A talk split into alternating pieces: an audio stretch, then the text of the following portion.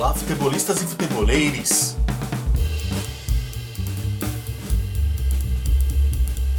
Aqui é Cícero Barbosa e este é mais um Resenha Futebolística.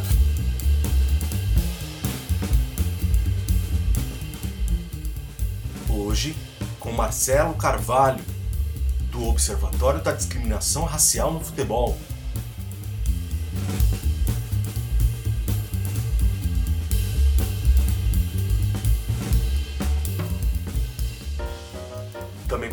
Com a gente, Sibelion Belino, Victor Preto e Guilherme Matias.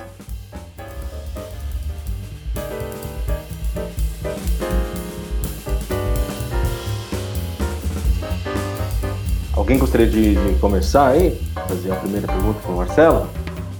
Acho que o Marcelo podia começar é, explicando mais um pouco dele, o trabalho dele, que dá já uma introdução boa para gente.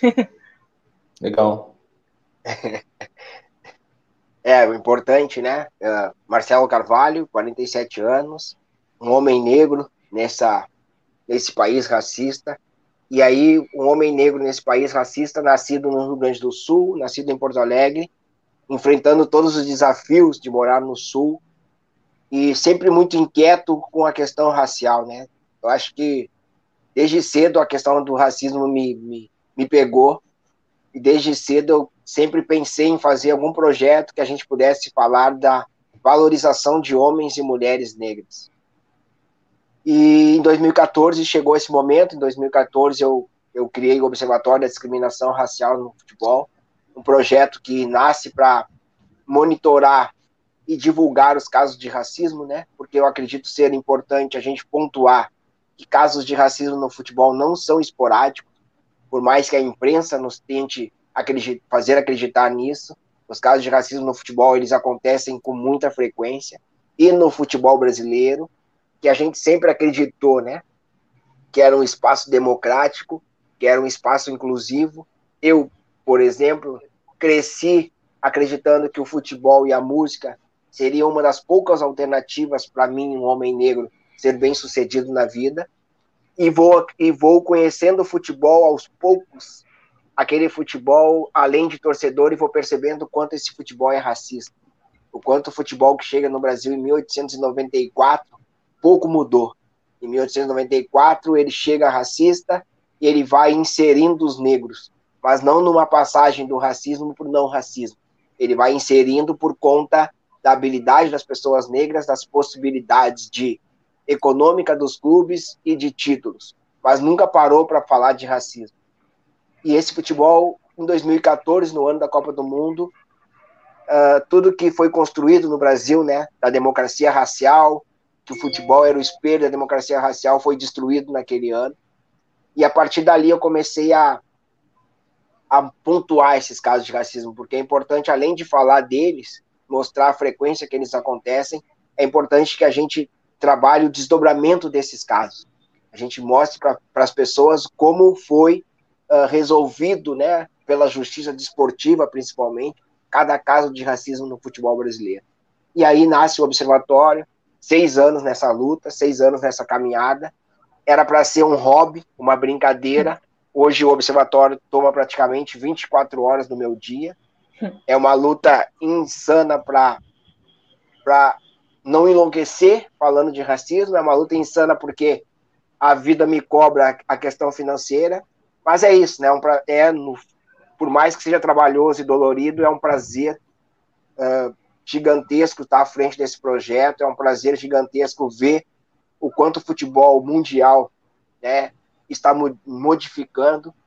Uh, importante demais o que aconteceu na França hoje, importante demais o que vem acontecendo quando a gente fala de racismo no futebol. Então, é isso, né? É cansativo, é doloroso, mas é é o que a gente precisa fazer se a gente acredita num mundo melhor. Então, esse é o Marcelo, esse é o projeto do Observatório, e essa é a minha luta.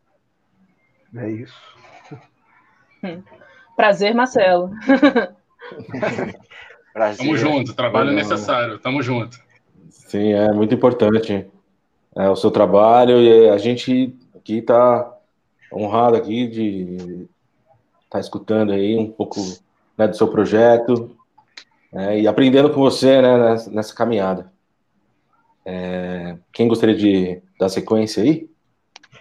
Bom, eu acho que eu posso ir. Posso ir, Sibeli, Guilherme, posso falar?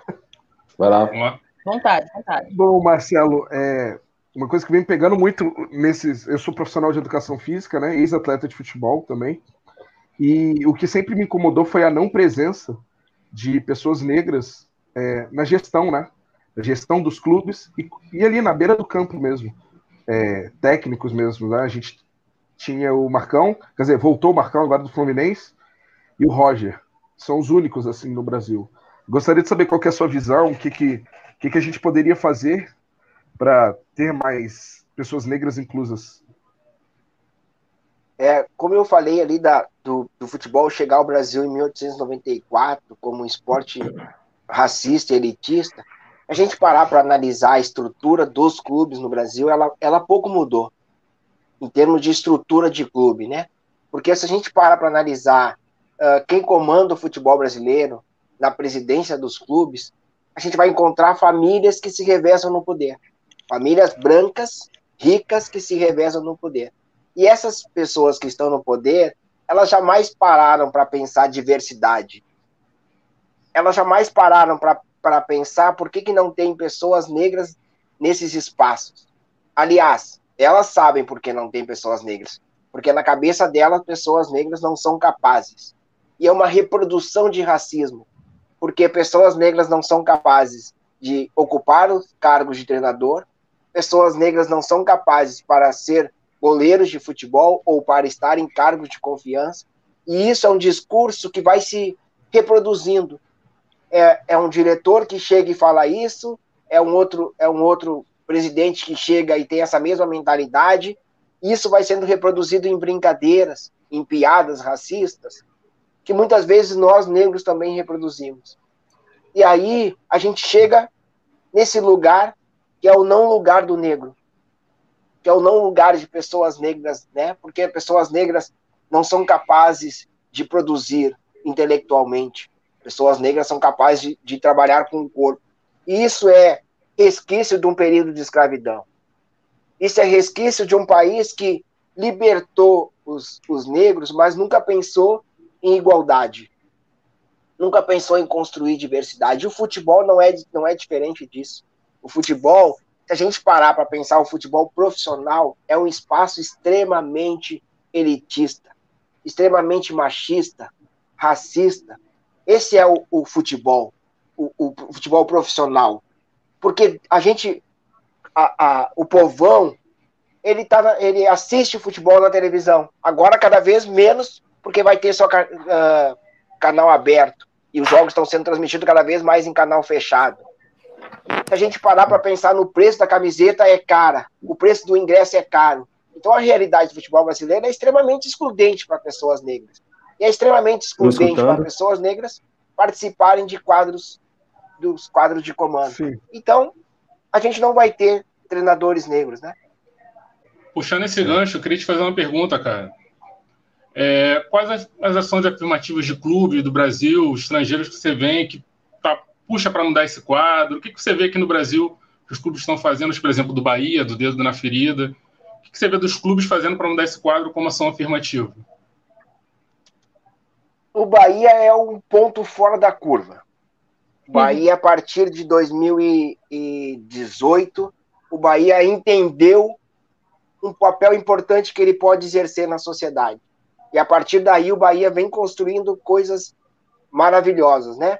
Porque o Bahia constrói primeiro, em 2019, a questão do dedo na ferida, e agora em 2020, a partir da, do que ele entendeu de reflexo da primeira ação, ele agora fez um programa de trainee para a inclusão de pessoas negras nos cargos de comando dentro do Bahia. Então o Bahia está tá fora da curva. O Bahia é o São Pauli do Brasil, né? Aquele clube alemão que trabalha a diversidade. Mas quando eu digo que o Bahia está fora da curva, é interessante que alguns clubes começam a sair dessa curva junto com o Bahia.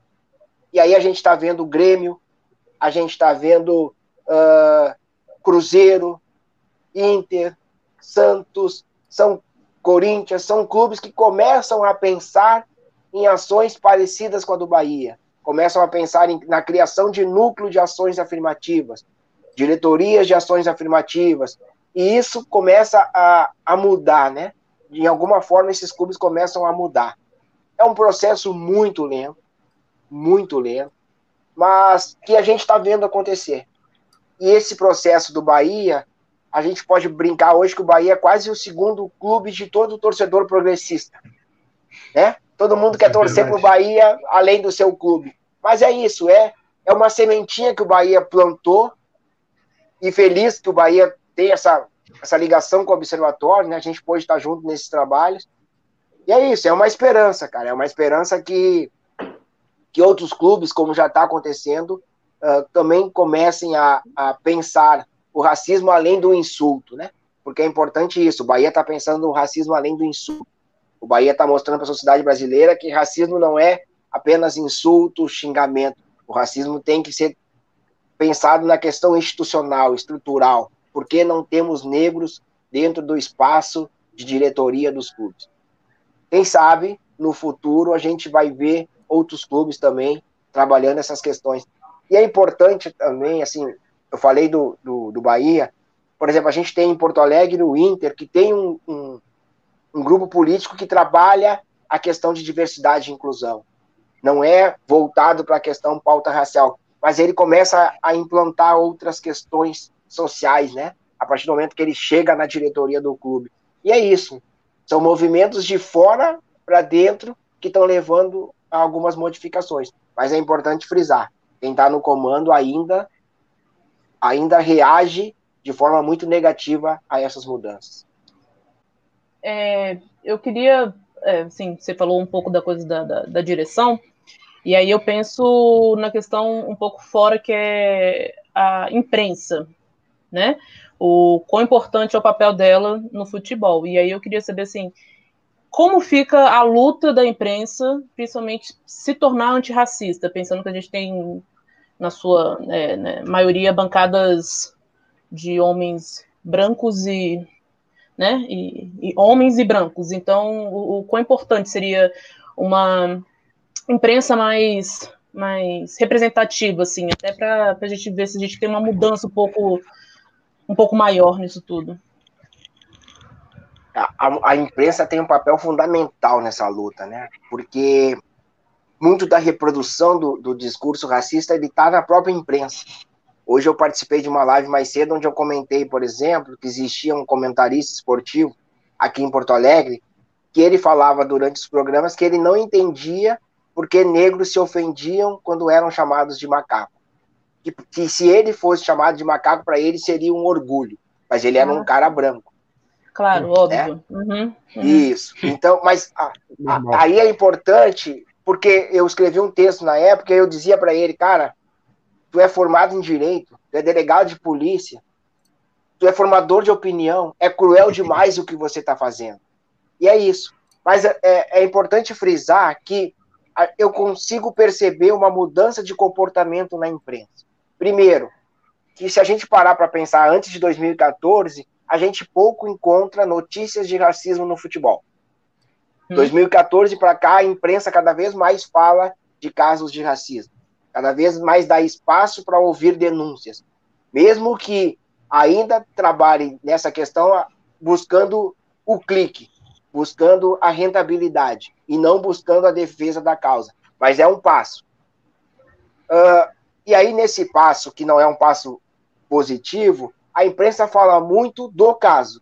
Então, por exemplo, a imprensa vai falar muito do caso que aconteceu ontem mas vai falar pouco da repercussão do caso, vai falar pouco do desdobramento do caso. Quando o observatório monitora os casos, a maior dificuldade que a gente tem no final do ano é conseguir achar informações de julgamento desses casos de racismo. Porque pouco jornalista quer saber o que aconteceu depois. Quer falar do caso, quer pegar o jogador de futebol que sofreu racismo e explorar ao máximo a dor dele, mas não uhum. quer saber depois do, do julgamento. Mas uh, mesmo nesse passo que eu não considero positivo, existe um positivo, que é o espaço cada vez maior para debate. Que é o jornalista esportivo percebendo que não pode mais falar de racismo e daqui a pouco soltar uma piada e começar a rir, sabe? Uh, a gente está vendo denúncias de torcedores a partir de falas racistas de jornalistas. E eu acho que aí é um passo importante. Um passo importante porque esse espaço foi conquistado por nós, né? A, a, a, imprensa não cedeu porque ela achou que ah, chegou a hora da gente falar de racismo. A imprensa cedeu porque aqui fora existe uma militância combativa. E aí a imprensa está falando de racismo, está dando mais espaço, está ouvindo pessoas negras, que é fundamental. Sim. E eu sim. acho que é, e eu acho que é esse é esse o avanço que a gente está vendo acontecer. Agora, o outro aspecto negativo é se a gente olhar as bancadas de programas esportivos no Brasil, elas ainda são bancadas brancas, são bancadas de homens brancos, né? Ah, e aí muitas vezes eu ouço de quem comanda os programas é que ah, nós não encontramos profissionais negros no mercado. Bom, se você não encontra um profissional negro pronto, você tem que fazer a sua parte, que é buscar uh, na base, que é pensar na construção de um profissional. Não dá para ficar preso na desculpa que o mercado de trabalho não produz profissionais negros. Mas quando acontece alguma coisa, no dia seguinte eles sempre acham esse profissional negro de repente. É. Né? A primeira coisa que, que faz é. A primeira coisa que faz é montar uma bancada para isso. Porque, enfim, né? Vamos lá. A própria, a própria redação Sport TV agora tá com o Pedro Moreno, que até estudou comigo, mais fixo, procurando colocar mais algumas pessoas e tal, mas é mesmo assim, a bancada em geral é sempre branca. A vídeo de canais como a ESPN gente... praticamente não tem nenhum negro. Não, se parar para assim... pensar do Sport TV mesmo, a maioria que, que vai, por exemplo, o Pedro Moreno é jornalista, né? Sim. Mas se eu não me engano, Marco Valentim, editor-chefe, ah, vem cá para falar isso. É, Falam do é Thales meio... Ramos também. Não é, não é sempre, né? E assim, é, e, eu, eu... E a... Pode não, falar, desculpa, pode falar. Não, pode falar, pode falar. Não, é que parece, é, parece que é meio que uma resposta, assim, pô, aconteceu um negócio, vamos colocar negros aqui para falar que colocamos. Assim, não parece uhum. algo estrutural de agora está. Não, não parece. Algo meio até oportunista. É óbvio que a oportunidade é muito boa. São profissionais que, pô, querem crescer, etc., mas sou oportunista. Sou oportunista. Sim. É, mas é vejo... é importante também, dentro do, do, por exemplo, vou falar do, do, do programa da Sport TV, que eu sou mais convidado a participar, que é o Redação do Marcelo Barreto, né? Uhum. Ali eu percebi uma mudança que ela surge primeiro de uma fala minha em particular com ele, e aí eu faço esse parênteses, né? Aonde estão as pessoas negras? E eu recebi uma resposta dele, cara, que me deixou muito feliz. Porque ele disse, Marcelo, o Characo, é como ele me chama, né? Você sabe que eu fui pensar por que, que não tem pessoas negras dentro do programa e eu descobri que não tem porque eu não contrato. Porque eu sou o chefe. Sim. Então a culpa é minha. Então, a partir dessa meia-culpa, eu quero mudar esse processo. E aí a gente está vendo essa maior participação de pessoas negras. Eu acho que isso é um passo que a gente também deve pensar. E a Sim. outra questão é, isso também nasceu de uma, de uma cobrança do Júlio, né? do, do, do, do narrador Júlio, narrador. que ele diz, né, que ele cobra, dizendo, cadê as pessoas negras para falar de futebol, não para falar de racismo. E aí surge essa nova leva, Marcos Valentim, uh, Diego Moraes, a Karine, uh, Pedro Moreno, a Karine, e, e, essas pessoas ganham espaço. Então, uh, o Guilherme colocou essa questão, e ela é, realmente, né, ela nasce a partir de uma, de uma, de uma pontuação nossa, mas é importante que ele abriu esse espaço. Assim, eu acho que isso é, é da gente comemorar. E importante a gente comemorar também o nascimento do Ubuntu, né? que nasce ali desses jornalistas negros dentro do Sport TV. Eu acho que é como eu digo, assim, é, é a gente está vendo a mudança acontecer. Ah, por mais que a gente não concorde com a velocidade da mudança, por mais que a gente discorde dos critérios, eu acho que daqui a 10 anos, quando a gente olhar para trás, a gente vai ter orgulho do, do, desse momento que a gente viveu e muitas vezes a gente nem percebe esse momento acontecer. Né? Gente, escutem o Ubuntu, é bom demais, incrível. Sim, é, na verdade, assim, é porque no final é, é preciso criar uma consciência de luta antirracista. Assim, quem está lá em cima é que toma conta das coisas e, tipo, é um pouco injusto cobrar da gente também essa mudança o tempo inteiro, né? Então, tipo assim, ah, por que, que vocês não fazem, sei lá, uma meritocracia, que, enfim, nem vamos pontuar aqui, mas assim, e sendo que lá não muda nada, tipo, é, é, é o que você falou, eu, eu percebi que não tem, o, o jornalista falou, o, da Sport TV. Não, o... Jogo ah, Moraes? O nome. Enfim, ele falando assim, não tenho profissionais negros porque eu mesmo não contrato. Então, assim, é preciso... Marcelo Barreto. É, Marcelo isso, Barreto. Marcelo Barreto, obrigado. É preciso que isso mude, é preciso, sim, você assumir o quão privilegiado você é dentro do sistema e que se incomoda, você precisa mudar. Então não adianta, assim, apenas ter lá os três jornalistas e eles nunca conseguirem tomar a frente de uma bancada, eles nunca conseguirem é, é, essa repercussão toda que hoje está tendo cada vez mais, né? Que é muito importante. É, realmente é importante porque, por exemplo, o, o, Marcelo Barreto fala isso, e se a gente pegar a Karine, ela é apresentadora de um dos principais programas do Sport TV, se eu não me engano, uhum. que é o Troca de Passes, se eu estiver errado, me corrijam. Sim. E assim, é muito importante a apresentadora negra, num horário que todo mundo está vendo televisão.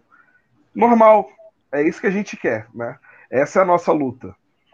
É... E uma apresentadora negra uh, que não está ali para ocupar um lugar do negro, porque ela, ela, ela fala não. de racismo, ela Sim. pontua. Sim. Porque muitas vezes a gente cai, vai também cair nessa armadilha da, da representatividade. Ah, eu coloquei uma pessoa negra, né? E aí a gente pode ter lá o Sérgio Camargo na Fundação Palmares, que é uma pessoa negra. Mas Nossa que Senhora. não nos representa. Mas por isso é importante nessa escolha ter essa escolha simbólica. A Karine é, é uma voz atuante na fala contra o racismo. E isso é importante demais, né? Eu acho que, uhum. uh, infelizmente, esse processo de luta antirracista, muitas das muitas coisas que a gente conquista, ela vem da dor. A gente teve que ter uma terceira morte no Carrefour para que o Carrefour hoje repense a estrutura de segurança. A gente teve que ter um caso de racismo na França ontem para que os jogadores fizessem algo que a gente sempre cobrou e sonhou, que é 24 jogadores saírem de campo. Sim. Infelizmente, é esse o processo. A gente não consegue chegar numa empresa e dizer para ela, vamos sentar e conversar sobre racismo, e aí o diretor vai dizer, vamos, e eu vou mudar a estrutura. Não.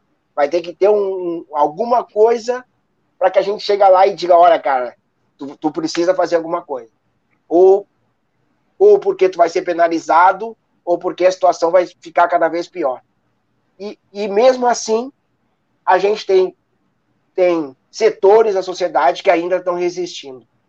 Por isso que eu digo que a gente precisa valorizar essas pequenas vitórias, né? Porque a gente está vivendo um, um, momento no país que a gente tem um presidente da República que está dizendo que racismo não existe. Então é, é, é, importante que a gente pontue, né?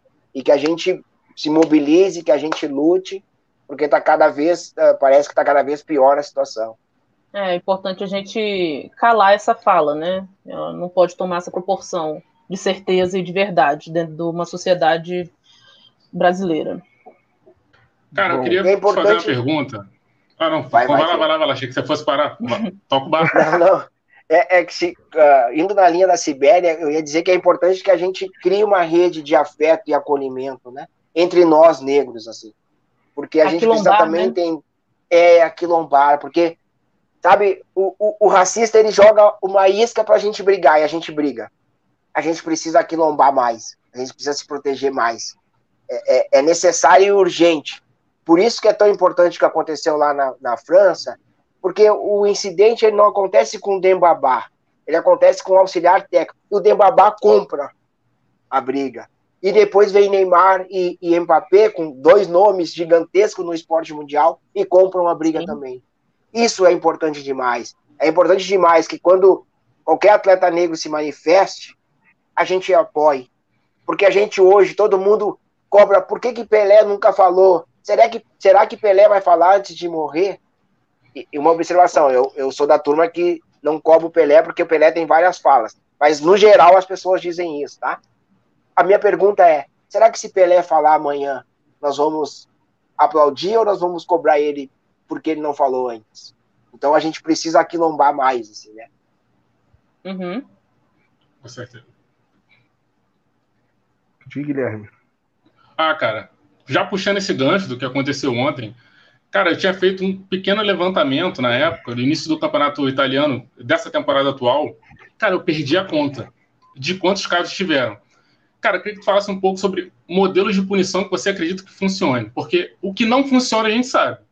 Mas o que, que você propõe como modelo de punição? O que, que você propõe como modelo por STJD? Porque quando aconteceu o caso do Tinga, se não me engano, 2004, 2005, a STJD falou que não aconteceria mais. 2014 aconteceu com a Aranha, e eles vieram com o mesmo discurso, não vai acontecer mais, e continua acontecendo. Fora os casos que acontecem em clubes menores. O que você propõe como modelo de punição? O que você acha do panorama da STJ? Queria que tu falasse um pouco sobre isso nesse momento que a gente vive de aumento de casos, as punições elas precisam ser severas e precisam existir. Eu acho que o caminho para a mudança não é através da punição, mas nesse momento a punição ela tem que acontecer, ela tem que ser dura e ela tem que ser uniforme. E aí está um grande problema do, do, do, STJD ou dos tribunais de justiça esportiva de cada, de cada uh, estado. Uh, eles ainda não chegaram num consenso de quais casos punir e como punir. Então, por exemplo, nós temos um caso punido a partir de uma denúncia de um atleta na rede social. Então, o atleta me chama e diz: Marcelo, aconteceu isso comigo. Eu, eu pego essa informação, jogo ela adiante, ela chega até o STJD. A partir dessa denúncia, tem o um julgamento e o clube é punido. Mas uma denúncia de um outro atleta dentro de campo, ele não é punido, ela não é punida, porque o, o tribunal entendeu que ela foi essa essa ofensa partiu de um torcedor apenas. E quando partiu de um torcedor apenas, o clube não pode ser punido por essa por essa atitude de um torcedor. Então você não tem uma uma questão clara sobre como punir os casos de racismo. E aí você abre essas brechas e precedentes para punir um caso e não punir outro. E aí você abre um precedente perigoso, que é a sociedade brasileira acreditar que o único caso de racismo punido no futebol brasileiro foi o do Aranha em 2014, o que não é uma verdade. Porque aí você constrói uma narrativa dizendo que foi uma injustiça com um determinado clube punido, porque só esse clube foi punido, quando na verdade você tem outros clubes punidos. E aí quando você abre a, a narrativa de uma punição apenas para um clube, a sociedade pensa, então, poxa vida, os clubes não podem ser punidos. Então é, é, é isso que eu falo da imprensa, né? A imprensa tem que ter muito cuidado com as palavras. E o tribunal precisa julgar de forma exemplar. Eu sou da, da opinião que não interessa quantos torcedores cometeram, é preciso punir.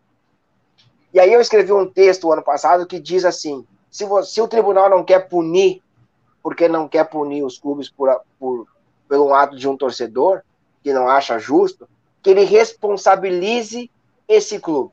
E aí tu troca a punição, que vai uma punição de multa ou uma punição de jogo com portão fechado, para uma punição de trabalho, de trabalho na luta antirracista. Então você pega o clube uh, qualquer que aconteceu um caso de racismo, aí você define, ah, esse clube não vai ser punido mas esse clube vai ser obrigado a fazer uma ação de luta contra o racismo, apoiar uma instituição que trabalhe na luta antirracista. Tanto porque o clube quanto a sua muito... torcida organizada principal, né? Chamaria Isso, porque mais senão fica... também. Porque senão fica muito fácil para o clube ele dizer assim, poxa, eu fui lá e identifiquei o torcedor, foi o Marcelo, já que eu identifiquei o torcedor foi só um e foi o Marcelo, a gente vai fazer o seguinte, eu não posso ser punido. Só que essa mesmo, esse mesmo discurso não vale quando um objeto é atirado no campo de jogo. A gente não tem mais objetos atirados no campo de jogo no Brasil. Se a gente parar para ver a Libertadores, na Argentina é chove de objetos, mas no Brasil não tem, porque no Brasil os clubes foram penalizados e os clubes aí se sentiram obrigados a trabalhar essa questão. Na questão do racismo, como eles não são penalizados, eles não trabalham. E aí quando tu faz uma ação qualquer tu chega no tribunal e diz, olha, eu não posso ser punido porque eu já fiz, lá em 1930, eu fiz uma ação de luta contra o racismo, então eu não sou um clube racista, e aí eu não posso ser punido. E a gente precisa entender que quando uma pessoa comete racismo, a acusação dela ser racista é pelo ato que ela cometeu. E não me interessa se ela tem um parente negro, se ela é casada com negro, se a empregada é negra, se ela namorou um negro, se. Não interessa nada disso. Interessa o que ela fez. E esse ato precisa ser julgado.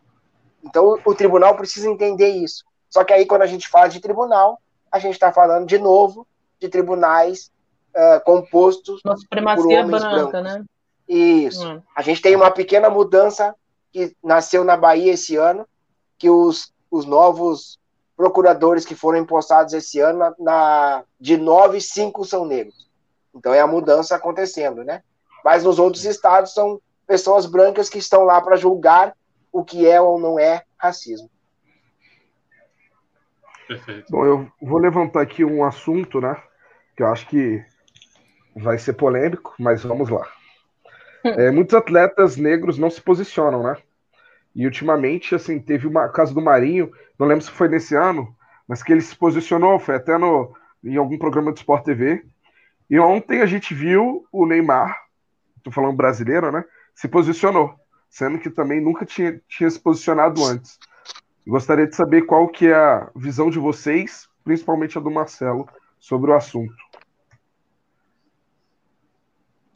Aí tem uma pequena questão que a gente precisa discutir, né? Quando a gente fala em ser negro no Brasil, muitas vezes a gente está falando de uma construção. A gente nasce negro, retinto, né? Eu sou negro retinto que eu jamais vou poder me entender como branco. Mas eu vou me descobrir negro com o tempo. Eu não, eu não vou me descobrir negro no momento que eu nasci. E esse se descobrir negro, para muita gente, ele acaba acontecendo de forma tardia. Eu acho que é esse o processo que aconteceu com o Neymar. E trazendo pro futebol, são garotos que são retirados de suas casas com 12, 11 anos e vão viver em outras cidades, em outra cidade, uh, convivendo com pessoas que não falam de racismo. Então, o jogador sai da sua cidade, ele vai viver num apartamento dado pelo empresário. O, o, principal contato dele vai ser com o empresário e vai passar a ser com o mundo branco a partir da condição financeira que ele adquire.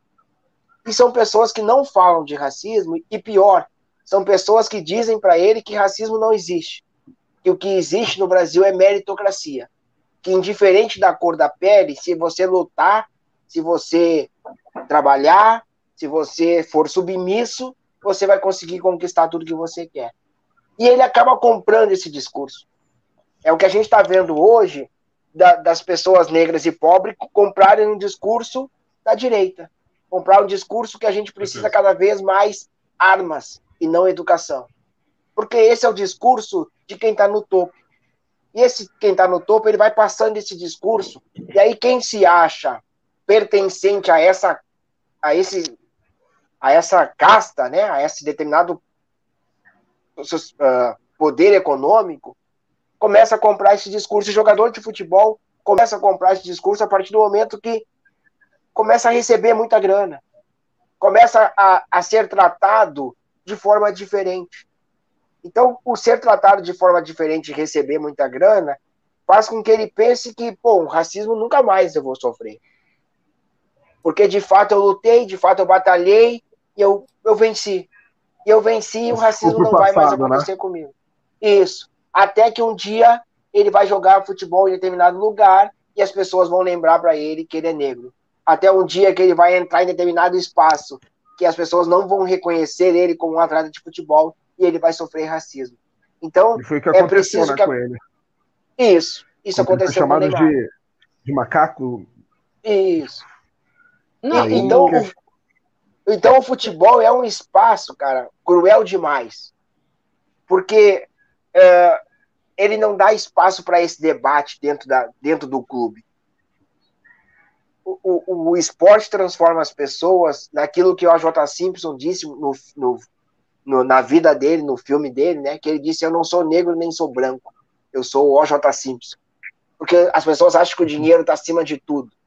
Uhum. Até um dia que elas vão lembrar de forma triste e cruel que elas são negras. Então, o que a gente precisa enquanto sociedade, principalmente enquanto negros, é acolher esses atletas, é tentar plantar uma sementinha mínima, dizendo para eles, cara, não é por aí, não é por aí. O, o, o racismo vai, vai te encontrar, o racismo vai chegar em um determinado momento. Cuidado. E é isso que a gente tem que começar a plantar cada vez mais e valorizar. Então, por exemplo, quando o Neymar sofre aquele racismo, no, não no jogo de ontem, no outro jogo, ele vai para a rede social e se posiciona, a galera cai de pau em cima dele dizendo que, ah, mas tu nunca falou de racismo, ah, mas tu disse que não era negro, e a gente deixou de discutir o racismo. A gente foi discutir o Neymar e o comportamento dele. E o racista deu risada. Então, o que a gente precisa hoje é, enquanto sociedade negra, nos aproximarmos desses ídolos. Eles estão, cara, muitas, muitos deles estão perdidos. Eu já participei de diversos debates e eventos que depois que o evento termina, o jogador chega do meu lado e diz, cara, obrigado por, pelo que tu disse hoje para nós. Obrigado por nos mostrar que racismo não é só xingamento.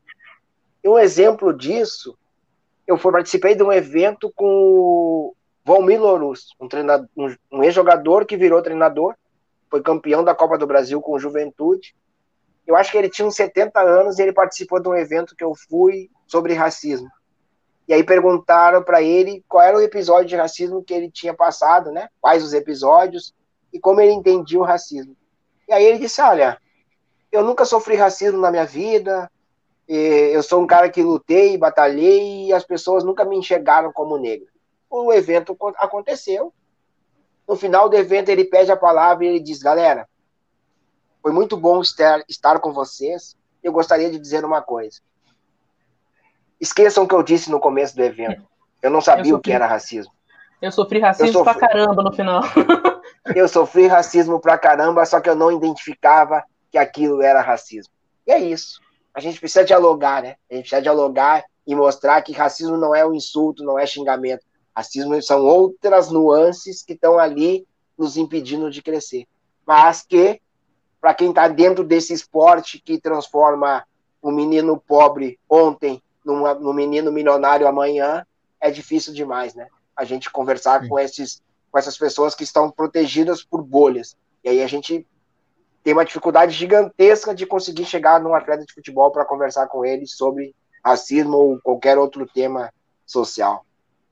Você falou e eu lembrei do, de uma fala do Thierry Henry, que ele fala que na Europa não tem problema nenhum, eu sou, né, assim, a imagem, tranquilo. Ele falou quando ele foi para Nova York pedir um táxi, ele tomou um choque, um soco de direita e ele fez, foi surreal, que ele falou que as pessoas meio que cagaram para ele. Ele falou, eu era só mais um corpo preto na rua, é, pedindo um táxi. E eu acho que é um pouco isso, né? Assim, não adianta você, é, pensando nos tentáculos que o racismo tem, bem estruturado, você precisa ir, ir realmente além. Você não, não, tem como você falar assim, ah, hoje eu sou uma pessoa é, bem sucedida e tal, e não pensar que os seus não estão aproveitando isso.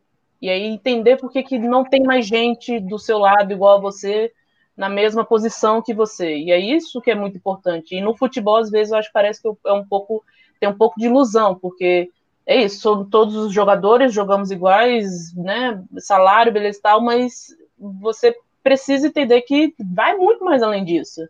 É, pode, vocês não, é, os jogadores podem não ter a mesma história, mas eles vão sofrer consequências de pele tais, tais quais um que sofreu lá no começo. Então, acho que é uma parte. E sabe o que sabe o que é mais cruel, Sibeli? É que o futebol ele vende para as crianças, né? Vendeu para mim também. Que qualquer jogador de, de futebol é milionário. Uhum. Então a gente imagina que o jogador de futebol ganha muito. Só que quem ganha, por exemplo, acima de 10 mil reais é 2%. Tá hum. Não, não, não. Tá 2% do país, dos atletas no Brasil ganham acima de 10 mil reais. 2%. Então, o que a gente vê ali dos clubes da Série A são exceções. A uhum. maioria dos atletas ganham abaixo de 5 mil reais. A maioria dos atletas ganha salários super baixos e vivem em condições precárias de trabalho. Mas a gente olhando de fora, a gente acha que todo mundo é milionário.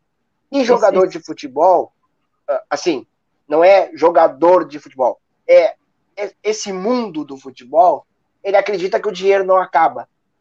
Então, um jogador com 14 anos começa a receber 10 mil reais, 50 mil reais, ele acha que aquele dinheiro ele não vai acabar.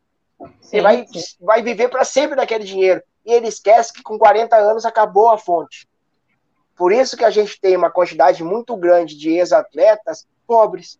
Sim. E a gente aqui do lado de fora fica pensando, poxa, mas como é que o cara uh, que recebia um milhão. Gastou tanto dinheiro assim, né? É. Mas é, é, é, assim, é erro de cálculo, né?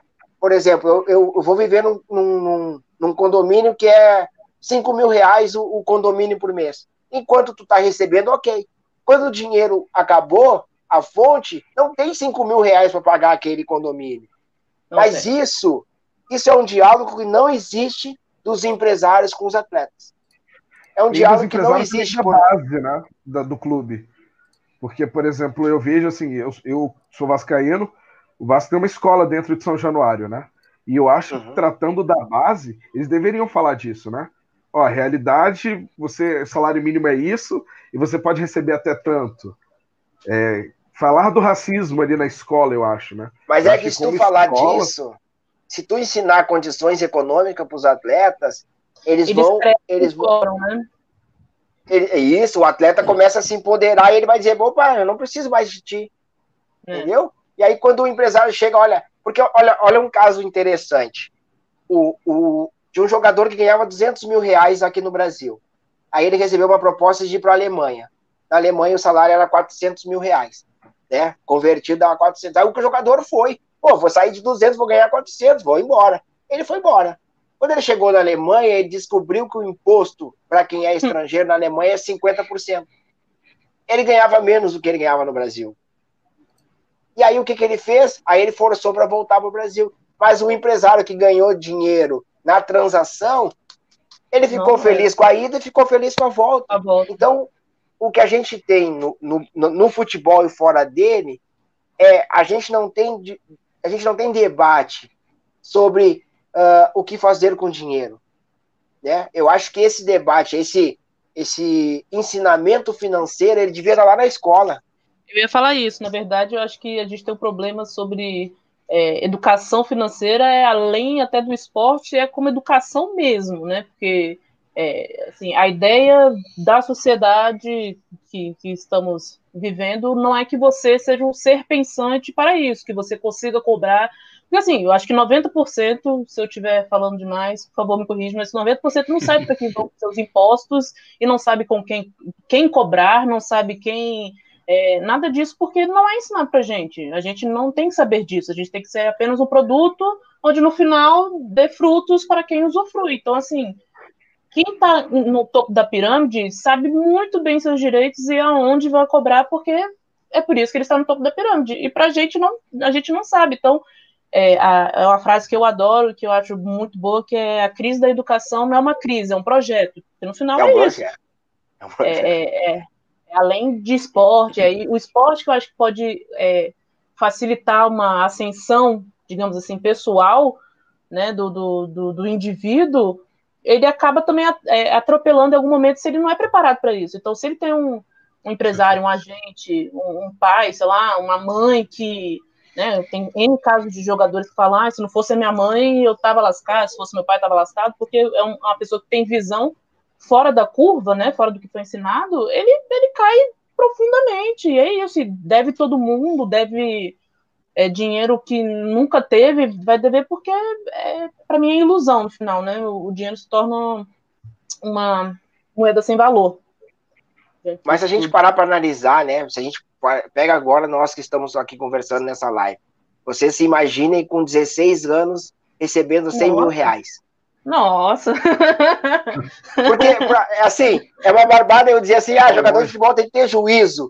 Cara, eu tenho 47, tá? A primeira vez que eu recebi um salário bom, eu não tive juízo. Não. Porque eu vivia a minha vida inteira com dificuldade, né? Eu, eu digo pro meu pai, pai, eu quero ter um Nike, eu quero ter um Adidas. Meu pai dizia, olha, isso não tem. Eu tenho quatro filhos, se eu der um Nike para cada um, acaba o meu salário. Então eu não tive.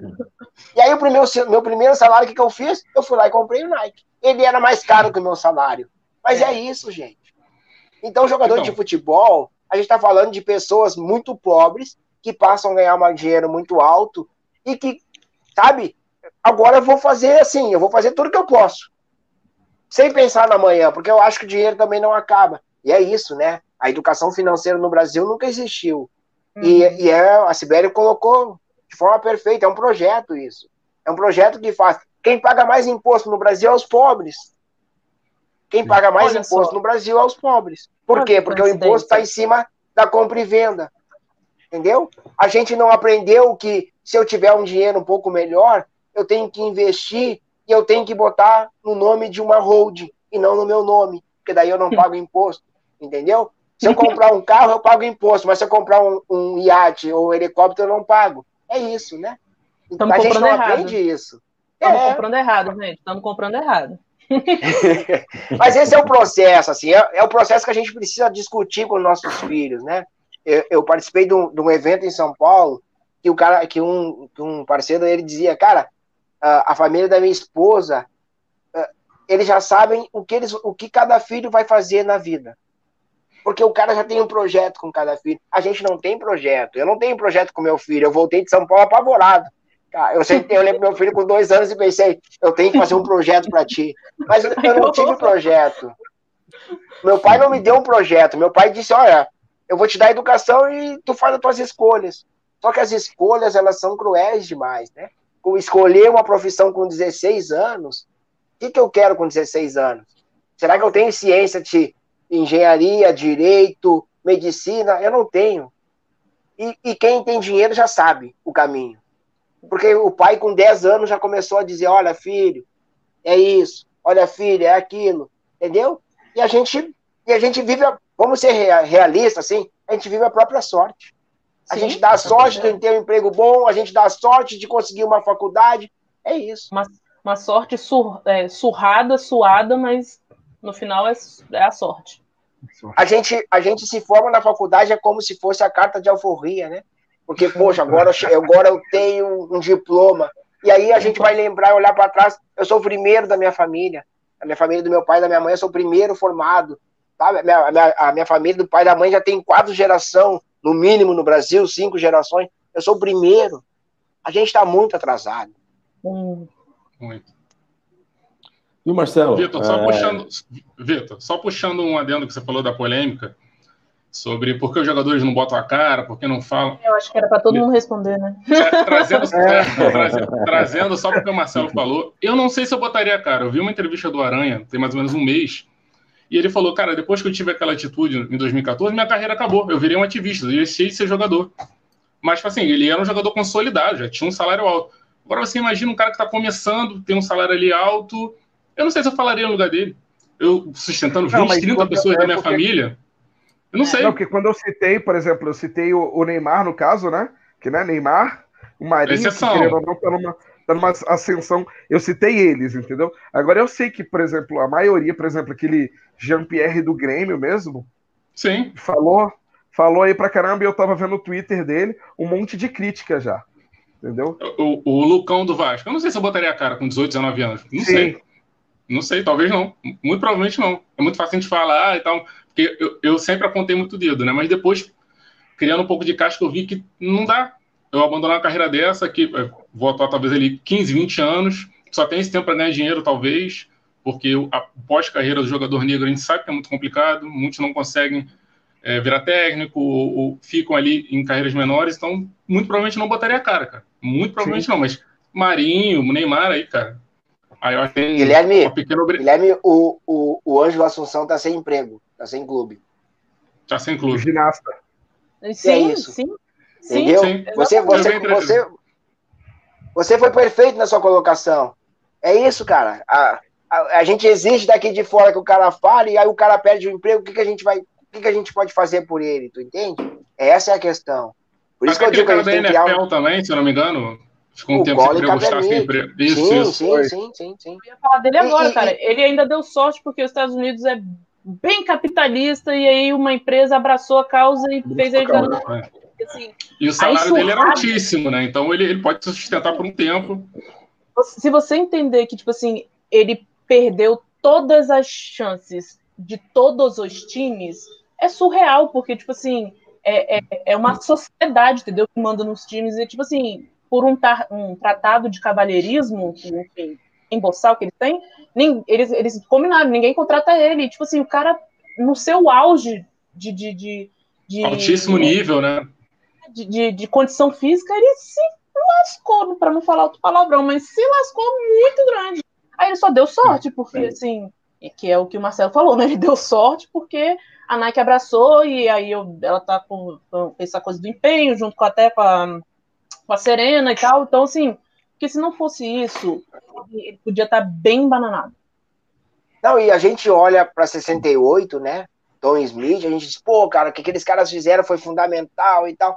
Mas a gente esquece, por exemplo, que os caras foram expulsos das Olimpíadas, os caras receberam. Os caras não praticaram mais esporte, os caras receberam todos. Os caras receberam todos os tipos de ameaça a ele e a família. Cara, foi assim, foi cruel demais o que fizeram com os caras. Sim. Por isso que eu digo assim, é preciso ter muito cuidado quando a gente faz cobrança. E é preciso ter cuidado quando a gente cobra e a gente cobra uh, a partir de pessoas não negras, né? Eu acho que quem começou a cobrança para o Neymar, por exemplo, foi o Felipe Neto. E aí a pergunta é, Felipe Neto, amigo, o que, que você sabe Oi, de racismo para dizer que o Neymar tem que se posicionar, entende? É isso, é esse o cuidado que a gente precisa ter. A gente precisa ter um cuidado, por exemplo, de pensar que, que quando o Pelé jogou futebol na década de 70, que a gente acha que a imprensa hoje é, é, é, é branca, cruel. é cruel, a gente não tinha ideia do que era em 70. Uma, uma imprensa branca que não dava a menor possibilidade de pessoas negras falarem sobre racismo. E aí, é, naquele momento. Barbosa, né? O goleiro Barbosa.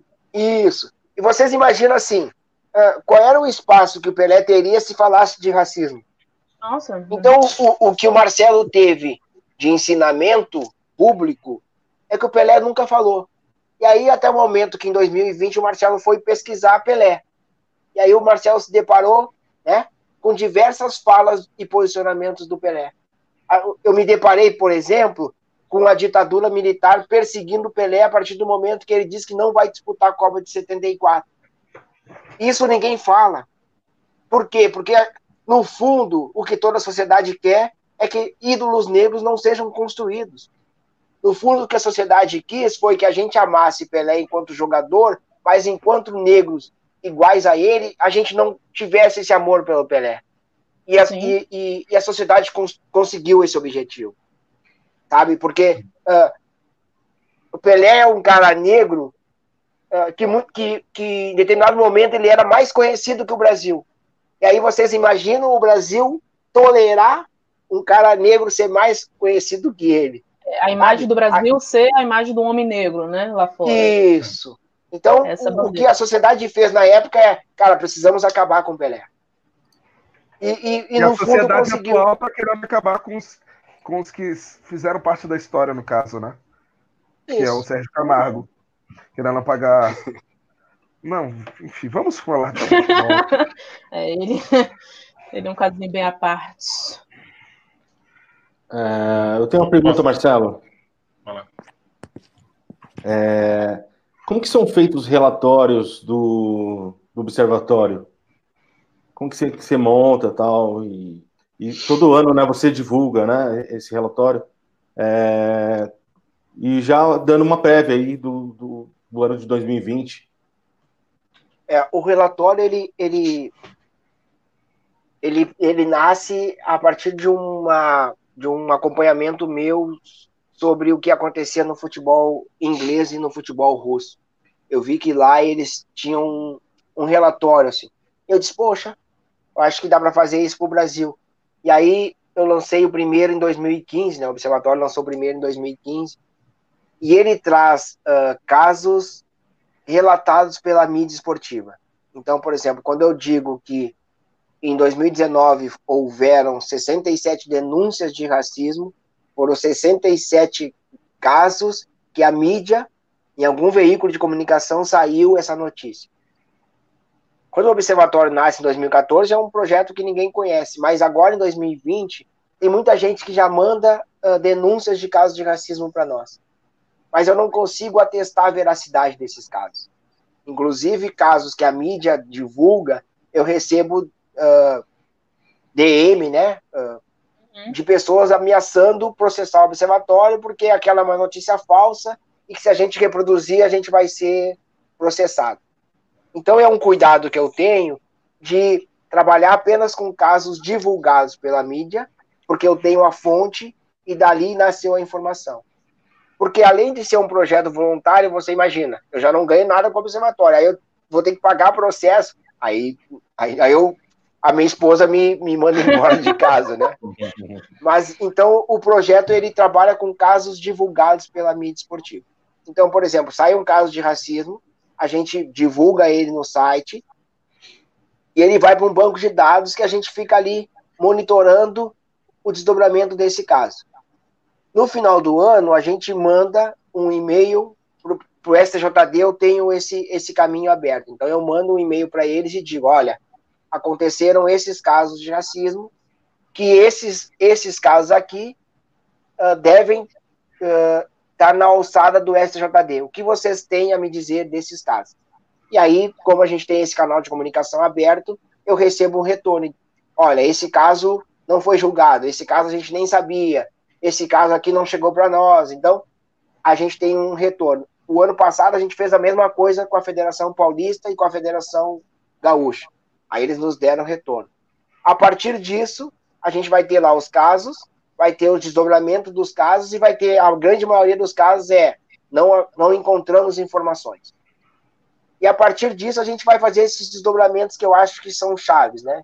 Então a gente vai estar ali uh, aonde eles aconteceram, em qual estado, uh, quem fez o insulto e quem foi a vítima. Então esses desdobramentos de estatística a gente consegue fazer a partir desses casos. Em 2017, eu fiz uma parceria com a Universidade Federal do Rio Grande do Sul, a URGS, porque o primeiro relatório nasceu assim, poxa, vamos fazer um relatório. E aí só falava de casos de racismo, tinha um ou dois textos e tal. E aí eu disse, não, eu preciso de mais embasamento teórico.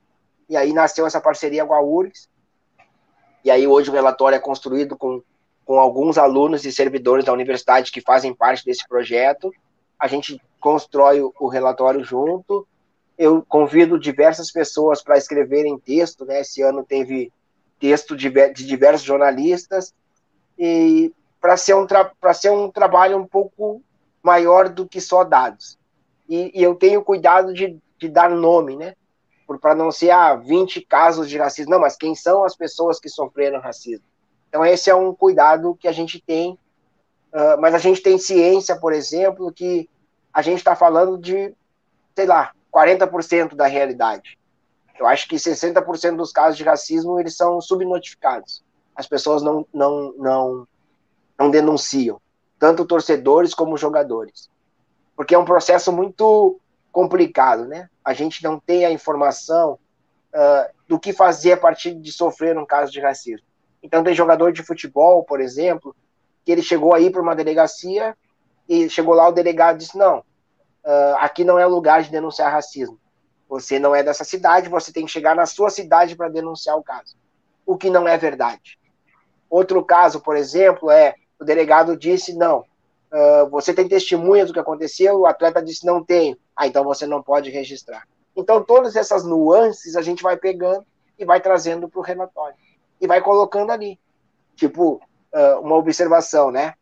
Uh, dez casos de racismo constaram em súmulas e deveriam ter sido julgados pelo tribunal. Não foram.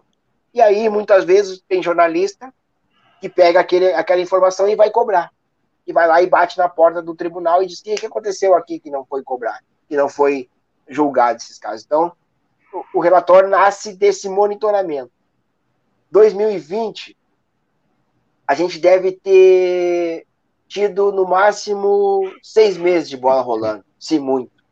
E mesmo assim, o observatório monitorou mais ou menos uns 20 casos de racismo.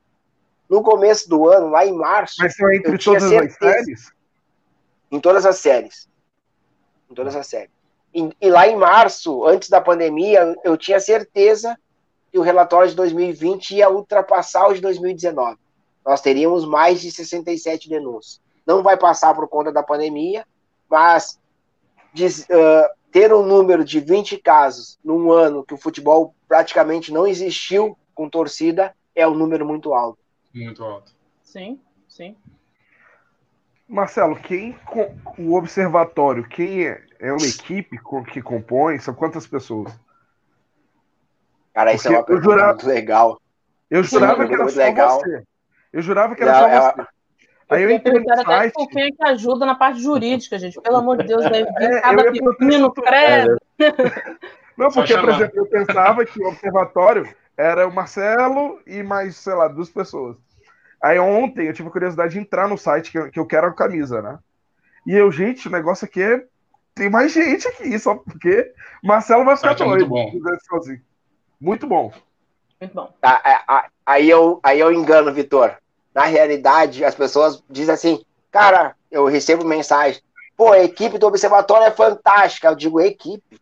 Porque na realidade, na realidade, assim, quem trabalha no operacional é eu e a Débora. A Débora é, tá em, foi, morava aqui em Porto Alegre e está morando em São Paulo.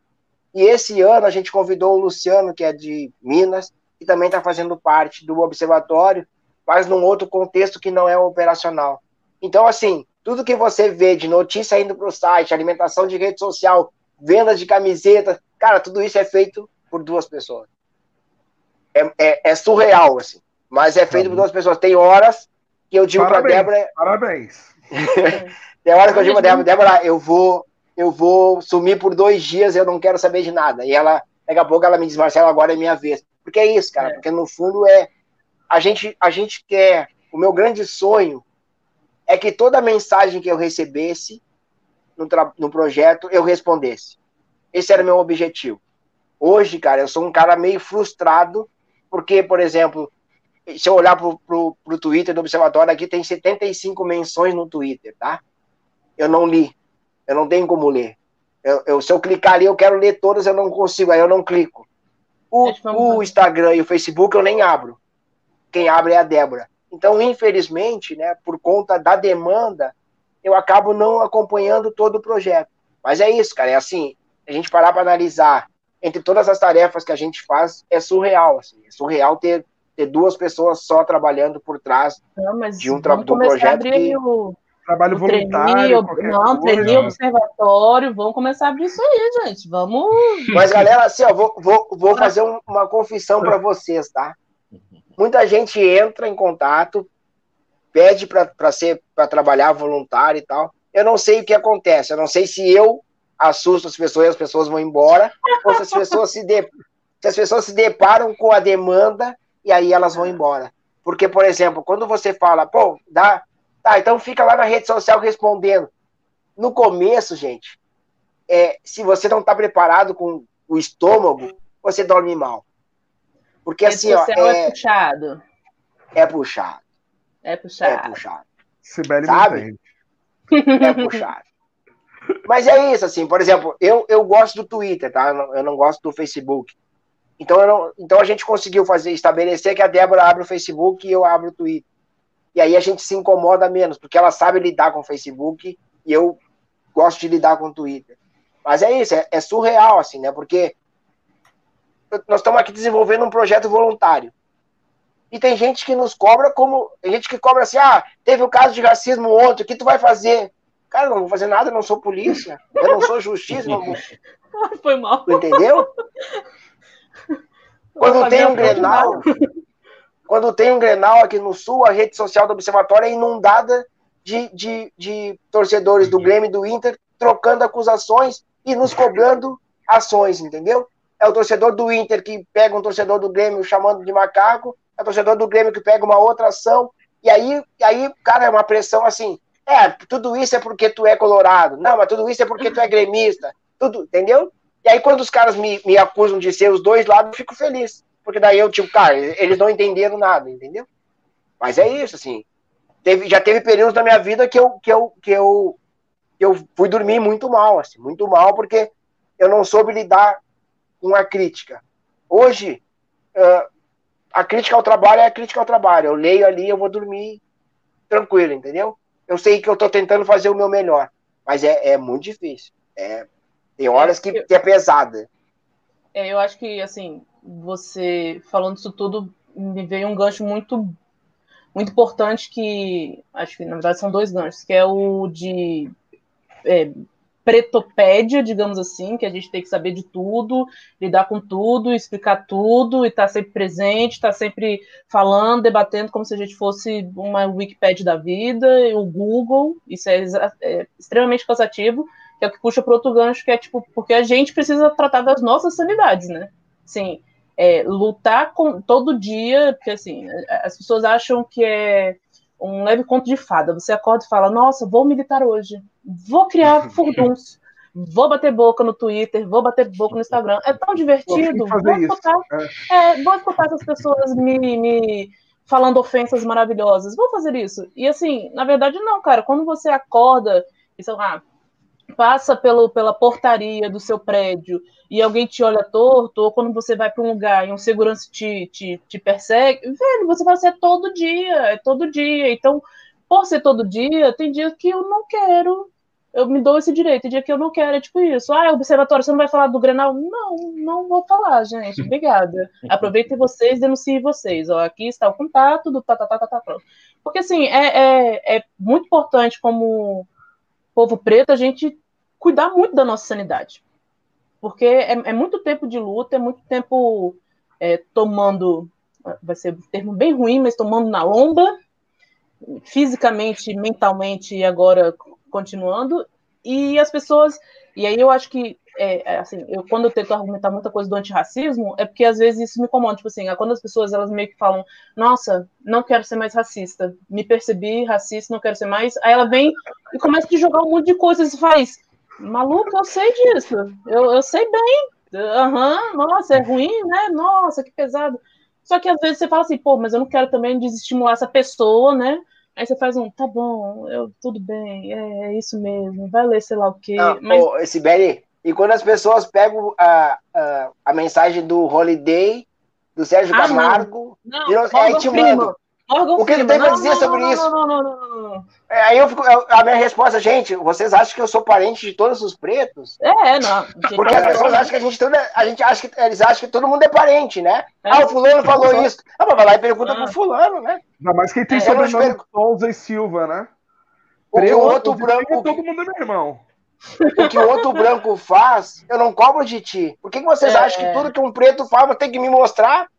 Não, gente, pelo amor de Deus, dia 20 de novembro não é mais dia da consciência negra, é dia do Morgan Freeman, né? Literalmente, porque assim, é enxurrada no Morgan Freeman pra cá, enxurrada no Morgan Freeman pra lá, e você fala assim, cara, você, é, é tão pequeno, é, é, você vê assim, o quanto a luta precisa realmente tomar outras por, proporções, porque assim, é tão pequeno que as pessoas acham que, tipo, isso, um cara preto falou isso, aí, ó, tá vendo, ó? Aí, é isso, aí você faz meu irmão, você não quer, não quer ler mais nada. Não quer ver mais nada, é isso. É só isso. Não, e, e aí, é conivente. Agora, é conivente agora tá essa briga, né? Pô, mas aí tu é um. Tu tá lutando contra o racismo, tu é da esquerda. Porque lá. Cara, olha só. Calma aí, calma aí, calma aí. Eu não tô falando de esquerda e direita, tô falando de racismo. Porque no fundo, nenhum dos dois, né, quer me defender. Mas tem um lado. Um lado quer me enganar e o outro quer me matar. Eu vou ficar no que quer me enganar, né? Porque o outro quer me matar. Mas é isso. E, e, e, e Pô, é, é surreal, assim. Domingo eu fui almoçar, eu abri o Instagram, tinha uma mensagem lá que acabou com o meu almoço. E aí eu comecei a almoçar pensando, não posso, não posso deixar isso entrar na minha cabeça. Não, mas estragou. Porque é de uma pessoa próxima. Ah, e é uma besteira que tu não consegue, sabe? Tu, não, tu fica pensando, eu respondo ou não respondo. E eu aprendi que a gente não deve responder, né? Porque tem coisas que tu responder é só uma bola de neve. Ela não vai, a pessoa não quer, não quer trocar informação, ela quer trocar acusação. E é isso, assim, é, é... Mas pelo projeto eu consegui hoje, hoje eu consegui, assim, nesse momento da vida, eu entro lá, eu vejo as críticas, eu vejo os comentários e eu durmo como se nada tivesse acontecido. Porque eu consegui entender que as críticas ao projeto é, aos proje é o projeto, não é o Marcelo. Eu não sou o observatório. Muito o observatório está lá, eu sou o Marcelo. Então é isso, eu, eu consegui, mas é, mas demorou, demorou. Hum. Marcelo, tira uma dúvida. É, o observatório também é, analisa casos de racismo dentro da categoria de base, que é o que não é falado. Fiquei com essa curiosidade agora, pintou agora, né? Do, assim, Guilherme, dos 67 denúncias de racismo no futebol de, do ano passado, ela tem denúncia ali de categoria de base, futebol de várzea, uh, futebol feminino, a gente não faz distinção, entendeu? A gente achou uma denúncia de racismo no futebol, não interessa onde ela é, a gente vai trazer para o site. Então tem muito denúncia ali que é futebol de várzea, por exemplo. Mas que algum jornal cobre a, várzea e noticiou. E aí a, a várzea tem um, um, um, julgamento do caso. Tem muitos casos da várzea que são julgados. O atleta é afastado, o atleta é punido. Então é isso, a gente não faz distinção justamente para mostrar que o racismo no futebol está em todas as camadas, está em todos os. Uh, não importa se é, se é amador, se é profissional, se é base, se é. Entendeu? Ele está ali.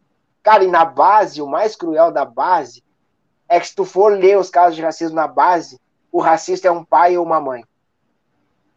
Nossa. É um pai ou uma mãe Exato. de um atleta que está ofendendo o outro. Porque a gente Nossa, falou do, a gente falou de atleta e a gente tem uma outra modalidade hoje em dia que é pai de atleta. Pai de pai atleta de virou subcelebridade. Uhum. Se vocês analisarem o perfil de alguns pais de atleta, eles são mais atleta que os filhos. É brinco, Sim. é carro importado, é, é surreal. e aí, aí, de novo, né? Como é que a gente está cobrando de um menino de 16 anos que ele tenha comprometimento financeiro se o pai dele que administra é mais boleiro do que ele, entendeu? Sim, pesado. É, então, vou aproveitar aqui. Posso aproveitar, então? é, você falando do futebol feminino, e aí é, eu até tinha anotado aqui, para a gente meio que é, dialogar sobre. A gente sabe que a maioria da, da, das atletas do futebol feminino elas levam uma vida dupla, né? Tem uma jornada dupla, né? Porque não dá para viver disso. E aí, quando você falou a coisa do salário, que, né, tipo, do 2%, foi isso? Me corrige, 2% é que ganha acima de 10 mil e tal, aí eu queria que você meio que debatesse sobre a condição da, da atleta feminina, e principalmente da atleta preta, né, porque ela ainda leva alguns outros porém. Tem um dado muito triste, tá? É, que é o seguinte: o futebol ele ainda não é, o futebol feminino ainda não tem salários, uh, bons salários, ele ainda está à margem. Mas o futebol feminino ele evoluiu. E nessa evolução do futebol feminino, ele clareou. Então, se você pegar, por exemplo, a seleção brasileira, as primeiras, era uma quantidade muito grande de atletas negras, mulheres negras. Se você olhar a seleção, ao, ao longo do tempo, ela vai clareando. É, é uhum. surreal o dinheiro entrou e nós perdemos as possibilidades.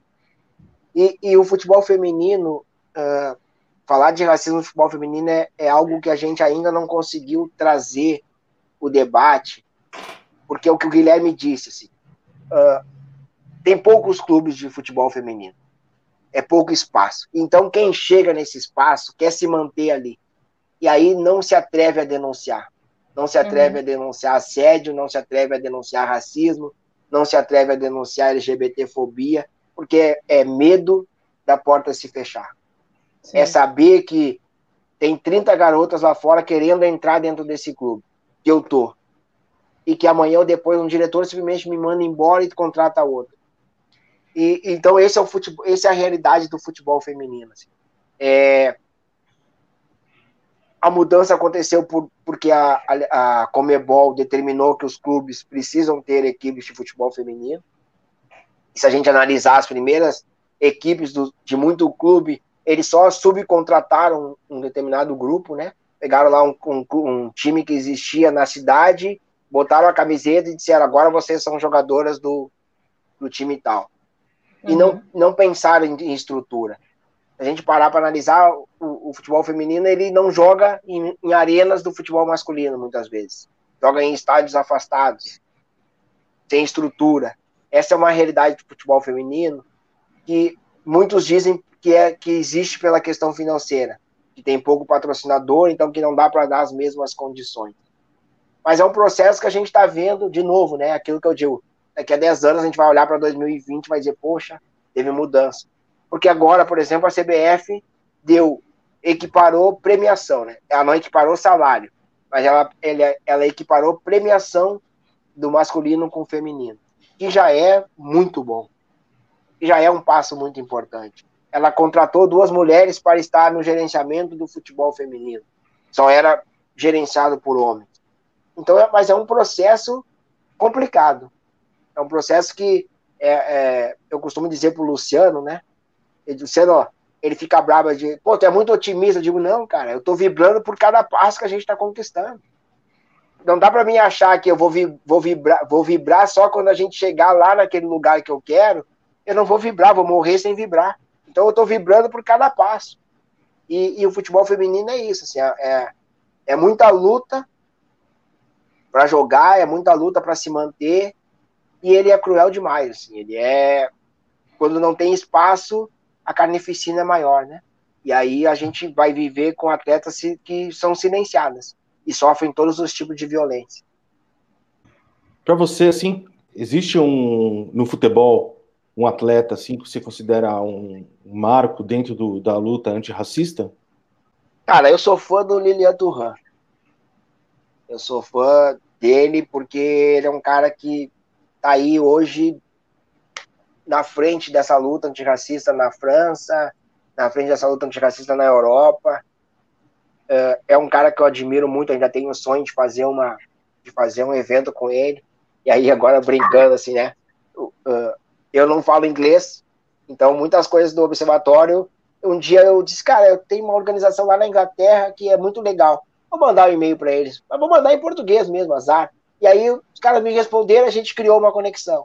O Lilian Turran, um dia, disse, eu tenho o sonho de falar com ele, vou mandar um e-mail para a organização dele. E os caras me responderam.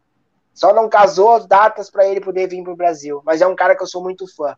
E, claro, né, eu sou muito fã do LeBron James, que é um cara que tem todo o dinheiro do mundo e poderia ser o Michael Jordan e decidiu que não. Decidiu que, cara, não posso vibrar sozinho das minhas conquistas. Eu preciso ter mais gente negra do meu lado. E esses são caras que a gente tem que admirar. Sou, sou fã do, do Aranha, porque, como o Guilherme disse, a gente vive numa sociedade extremamente racista. E o Aranha nunca mais jogou depois do que ele sofreu. Sou fã do Márcio Chagas. Sou fã do Reinaldo. Sou fã, acho que, de todos os atletas negros que um dia disseram: Cara, eu digo que racismo existe e quero falar sobre racismo. E eu viro fã desses caras porque justamente os caras estão correndo risco. E, e, tem uma frase que é interessante que eu ouvi uma vez que é quando a gente cobra que o jogador fale de racismo, se posicione, o jogador que vai falar ele precisa entender alguma coisa. Ele precisa entender que ele vai abrir mão de algo. Algo ele vai perder. Ele pode não perder a condição dele de ídolo, ele pode não ter as portas fechadas que nem, que nem o Aranha teve, mas algo ele vai perder. E eu faço essa análise, por exemplo, com o LeBron James. O LeBron James não, com o Lewis Hamilton. Lewis Hamilton bateu praticamente todos os títulos na Fórmula 1. Ele era para hoje ser, ser considerado o maior piloto da história da Fórmula 1. Mas para ser considerado o maior piloto da história da Fórmula 1, é algo que é dado pela opinião pública. E a opinião pública nunca vai dar isso ao Hamilton. Porque o Hamilton comprou essa história, né? Como disse o Jorge Jesus, agora tudo é racismo, não se pode falar mais nada. O Hamilton comprou essa briga. Então, uh, o que eu sempre digo é isso: assim, a gente precisa entender que, mesmo nós aqui, que não somos jogadores de futebol, eu, por exemplo, não recebo salário milionário, não sei vocês, né? Mas eu não recebo. Que a gente, quando compra essa. Vocês já me descobriram, tchau. É. quando a gente compra essa briga de falar de racismo, a gente, a gente vai perder algo. Por exemplo, a Sibeli falou das pessoas olhar para ela e falar: pô, o racismo é isso, é aquilo. Gente, eu chego em determinados lugares, agora não, não na pandemia, né? Mas eu chegava em determinados lugares, os caras brincavam, ah, não vamos falar mais que o Marcelo chegou. Nossa. Porque é isso, assim, parece que a gente tá, é fiscal de racismo. Eu digo, cara, eu vou para estádio de futebol, eu vou com os fones, porque eu não quero ouvir o que acontece, porque eu sei que eu vou me indignar. Mas eu quero me divertir. Eu não saio pra rua para caçar racista. Eu não falo de racismo num lugar que eu chego eu falo de racismo nas lives. Num almoço de família, eu não falo de racismo. Num lugar com estranho, eu não falo de racismo. Sabe? Eu não sou alucinado na luta antirracista. Eu sou um, eu sou um ativista que tem um projeto. Então eu sou fã de quem se manifesta, né? Eu sou fã desses atletas que um dia abriram mão de alguma coisa para falar de racismo. É, falando do, do Márcio Chagas, se não me engano, era um árbitro, certo? Isso, certo. E aí eu lembro de um caso dele que ele conta que ele estava no vestiário e que ele foi apitar um jogo da base e que a torcida entrou no vestiário atrás dele, querendo bater nele e começaram a falar: ah, você é preto, o que, que você está fazendo aqui, né? Aí fico imaginando que ele apitou, se não me engano, ele é gaúcho e Rio Grande do Sul, Rio Grande do Sul não, Porto Alegre tem 20% da população negra, né? Eu acho. Me corrija se eu estiver errado. Isso. E, e aí eu fico imaginando, cara, um, um, um atleta negro, um árbitro negro entrando, tipo, no, na, na Federação Gaúcha, os olhares que ele tem, entendeu? A dificuldade que ele deve ter. Porque, por exemplo, já é difícil. Imagina em Porto Alegre, como que deve ser. Cara, é, é, é complicado, assim, né? Eu sou daqui também. Mas aí a gente também nasce mais ativista, sabe? A dor nos ensina que a gente precisa brigar. E é isso, assim, uma vez eu estava num evento e eu ouvi, um cara veio e me disse, cara, existe toda uma técnica, quando o Márcio estava trabalhando de comentarista, ele disse, olha, existe toda uma técnica para cabine de som, para o Márcio não, pro Márcio ficar num canto, para que os torcedores não vejam o Márcio. Então a empresa que o Márcio trabalhava colocava o Márcio num, chinqueirinho, vamos dizer assim, para o Márcio não ser visto. Essa é a realidade. Entende? A, a realidade é que o Márcio deveria ser visto e os racistas deveriam ser impedidos de fazer, cometer racismo. Mas o processo Sim. é totalmente invertido. Então. Uh, eu prefiro um esconder um do que um monte de gente, né? Isso. É isso. Porque, cara, a sociedade admite racista. A sociedade, eu acho até que, que venera racista, né? Pelo é que a gente está vendo aí na presidente né? da República. É o crime perfeito. Você faz. É o crime perfeito. Dá um jeito Porque, e aconteceu. Ontem na rede social tinha muita gente defendendo o quarto hábito, dizendo que ele ah, nunca tinha dito aquilo. Claro. Sabe, eu fico pensando, pô, o cara tá no Brasil, o cara não conhece o quarto hábito, o cara tá aqui escrevendo um post dizendo que ele não falou aquilo. Pô, cara, não fala nada, né? É tipo Jorge Jesus. Se tu não sabe de nada, não fala nada. Eu não vou falar, não sei. Não fala nada, né? Fique calado, bem calado. Isso. Não, assim, mas aí, do... é, Desculpa. É muito mais fácil defender o racista do que, do que lutar contra o racismo. É porque ninguém quer, assim, o rac... quando você aponta o racismo para a pessoa, é uma coisa muito dolorida, né? Porque, assim, além de sistemático, é, é, aquilo, é a coisa do crime perfeito, é aquilo que, tipo, a pessoa jamais quer que o outro descubra. Então, tipo assim, ah, fulano, você foi racista. Não, que absurdo, o quê? Isso, isso é impossível. Eu, não, eu, para mim, todos são iguais. A verdade tem que ter dia da consciência humana e não negra. Você faz assim, cara, é, é, é o, o, o, racismo ele é bem estruturado por causa disso, porque é o crime perfeito e porque as pessoas elas se blindam nela, porque tem pessoas que protegem. Então, tipo, é o cara do, do prefeito ou governador, não me lembro agora, o político lá do sul que tem uma suástica na piscina e assim. Sim. Pelo amor de Deus, quem é que não tá com a granada naquela piscina, entendeu? Tipo assim, não, não tem condição para algumas coisas, sabe?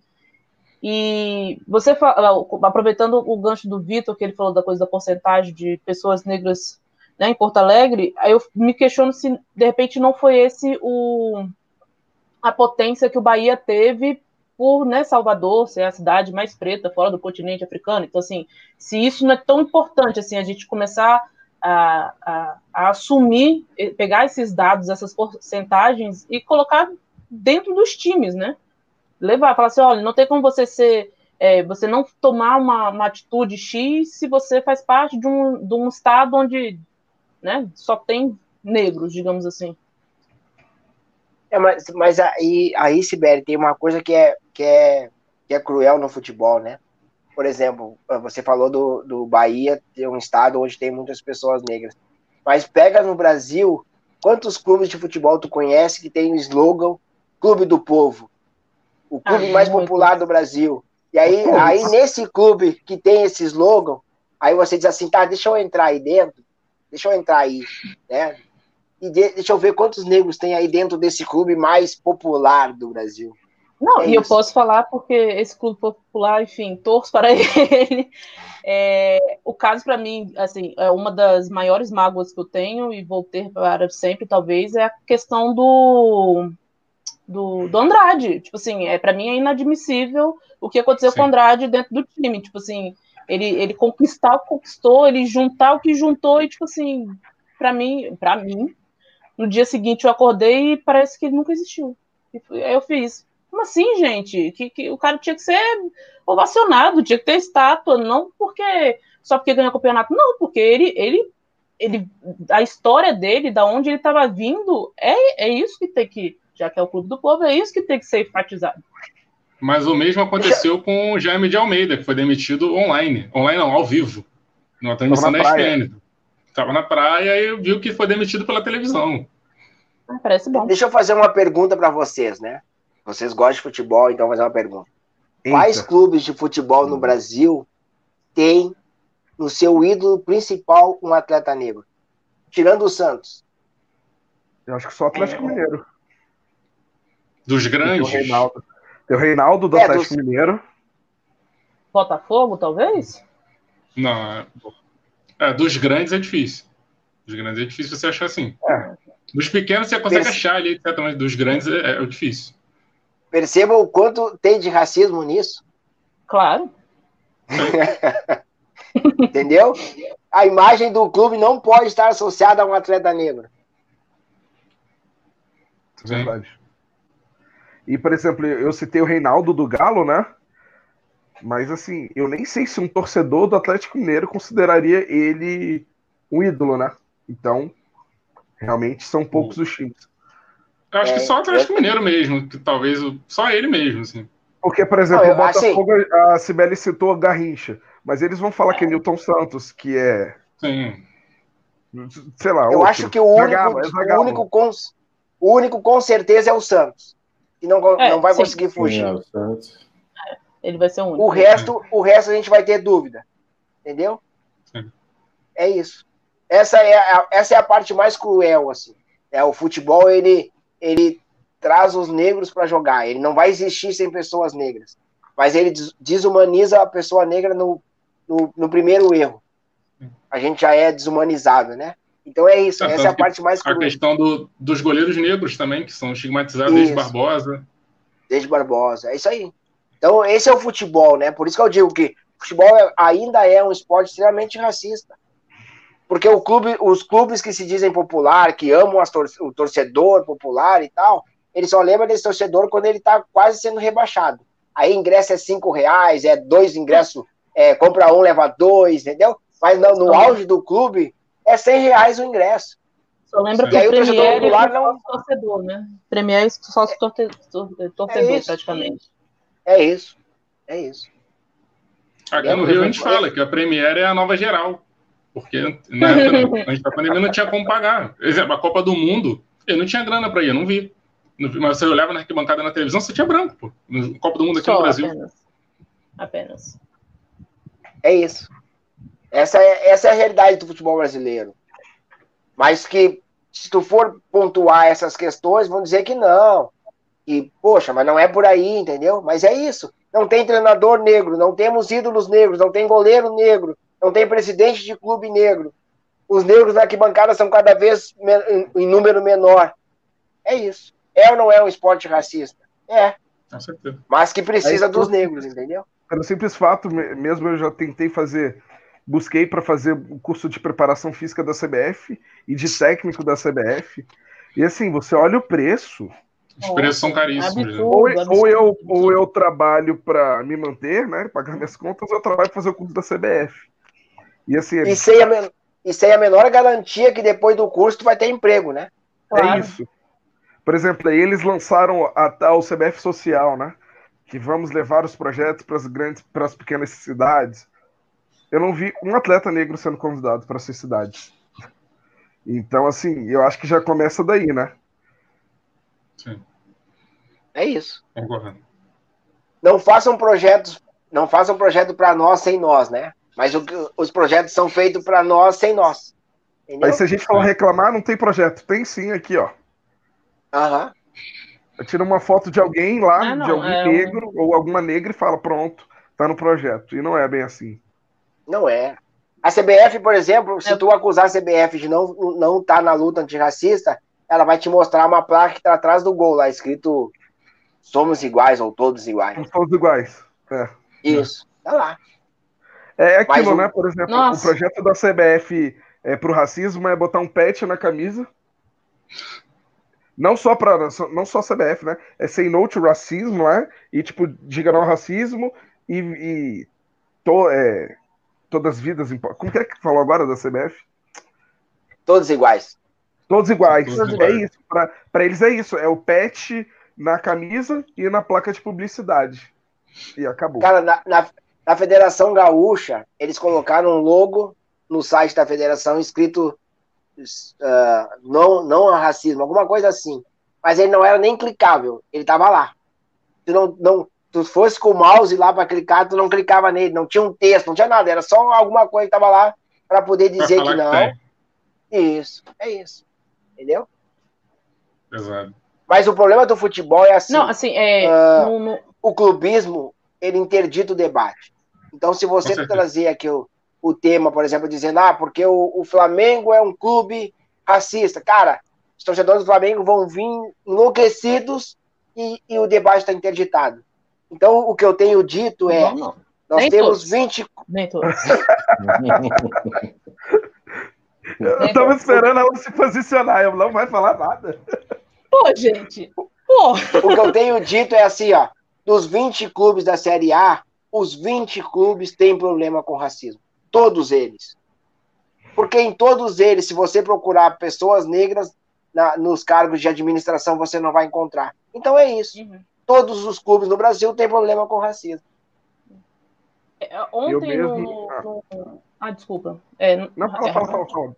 no acontecido de, de ontem, né, do, do jogo do Paris Saint-Germain e do, da Turquia, que eu não vou saber falar o nome, é, os comentaristas do esporte interativo, eles estavam bem eufóricos, inclusive você fez uma live com, com um deles depois, né, é, e assim, teve uma, uma hora que eles falaram assim, não, porque assim, a UEFA, não acredito que a UEFA no seu potencial, ou na sua, eles usaram um termo como se fosse assim, a, a UEFA na sua grandeza não pode ser capaz de permitir isso. Aí eu penso assim, cara, quem é que manda na UEFA? Tipo assim, me fala pessoas pretas, eu falo, ah, beleza, agora, tipo assim, não tem condições. Pra mim, a UEFA vai fazer porra nenhuma, vai fazer tipo igual da CBF, vai colocar uma, um cartaz lá atrás, fazer um- uma coisinha e tal, mas e qual é o estímulo? Qual- o que, que vai além disso?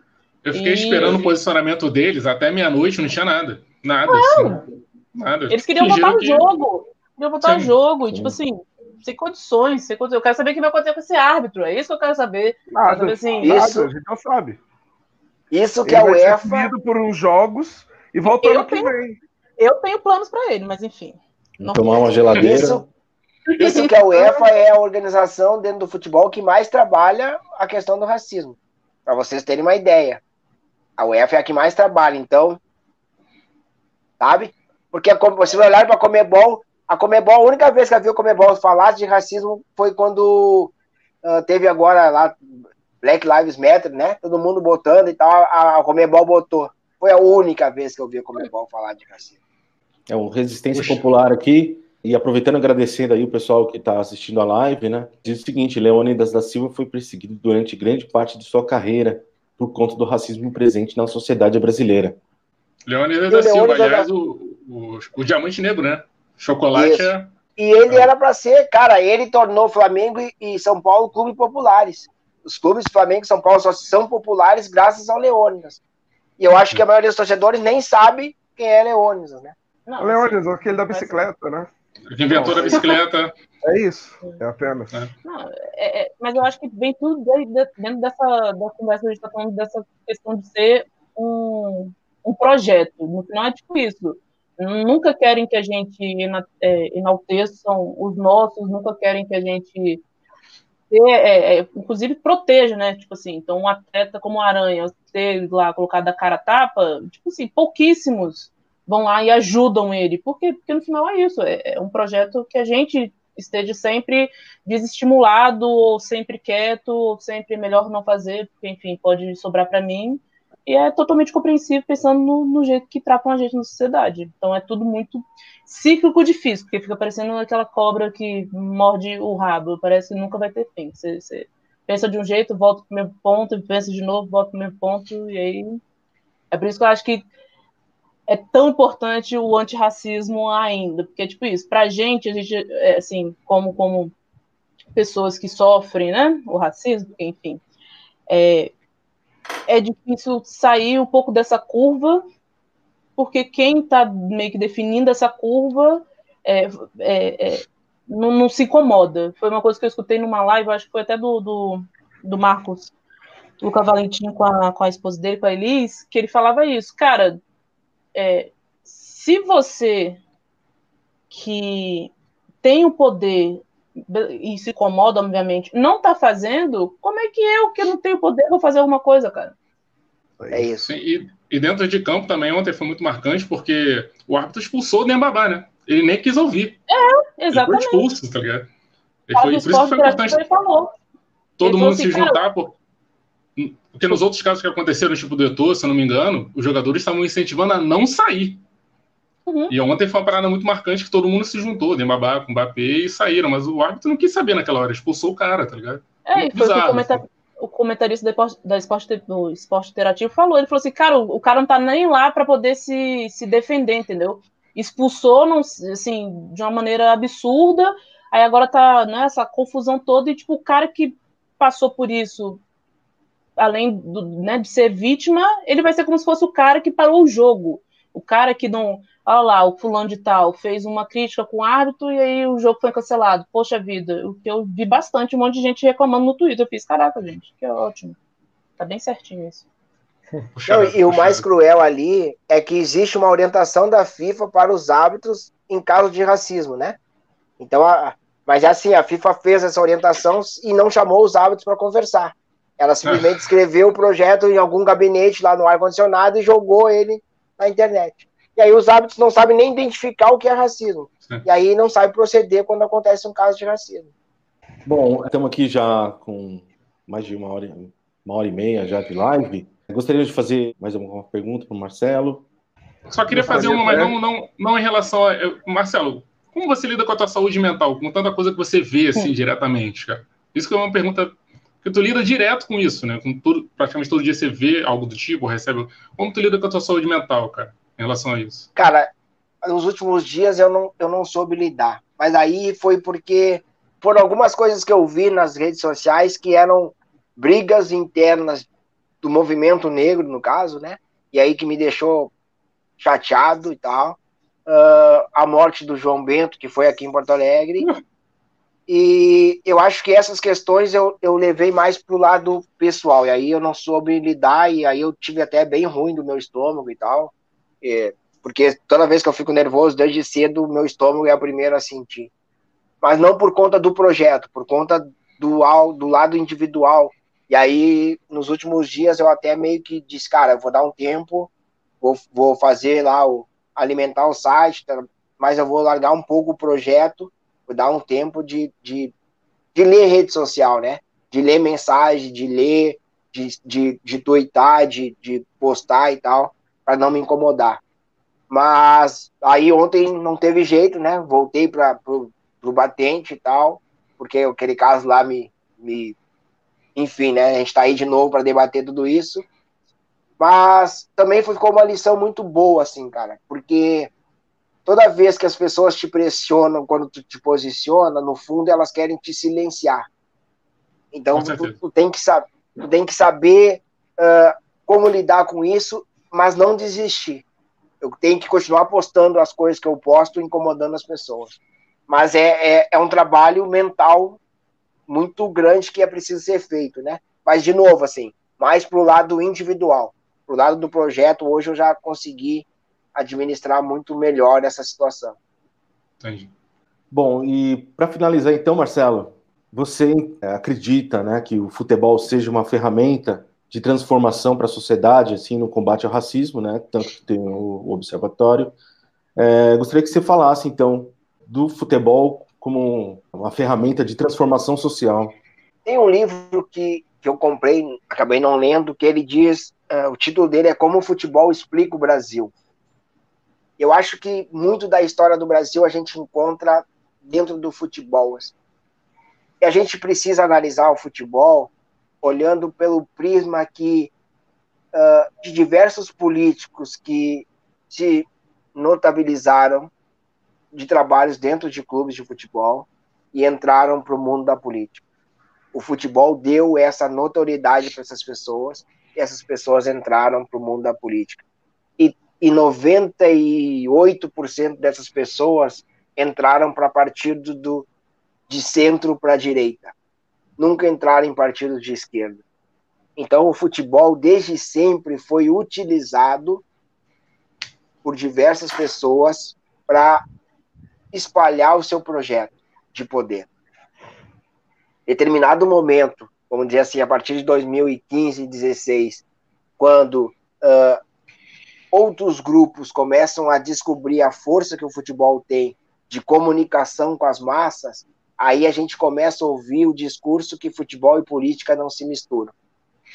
Mas futebol e política sempre se misturaram no Brasil, sempre. O futebol ele passa a ser profissional numa canetada de Getúlio Vargas e já projetava o alcance político daquela ação. 1950, 1970, o futebol foi muito usado politicamente. Então, a gente precisa entender a força que o futebol tem e usar essa força na nossa luta contra o racismo, na nossa luta contra o machismo, na nossa luta contra a LGBTfobia, na nossa luta social. A gente precisa entender que a população brasileira, na sua grande maioria, tem um time de futebol, torce para um time de futebol. Que a população brasileira, em determinado momento, ela para para assistir uma partida de futebol durante 90 minutos. E que ali, naqueles 90 minutos, tem diversas mensagens subliminares que são passadas para nos levar para algum lado. E esse lado nunca foi o lado humanitário e progressista.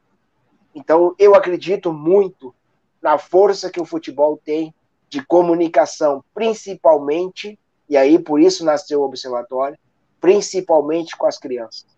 O que o Neymar fez ontem, ele vai influenciar diversas crianças que, quando sofrerem racismo, elas vão lembrar do posicionamento do Neymar.